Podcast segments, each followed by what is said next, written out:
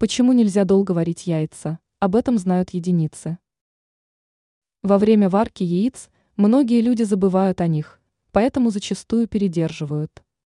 Не все знают, что долгая варка яиц способна приводить к не очень хорошим последствиям.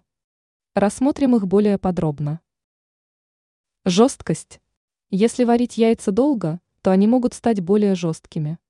Дело в том, что в процессе варки белок начинает затвердевать. Чем дольше он варится, тем более твердым он становится. Запах. Длительная варка яиц может привести к появлению запаха сероводорода.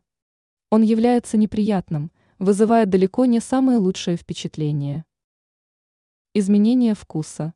Если в процессе варки вы заметили синее кольцо возле желтка, то это говорит о том, что в белке произошло окисление серы.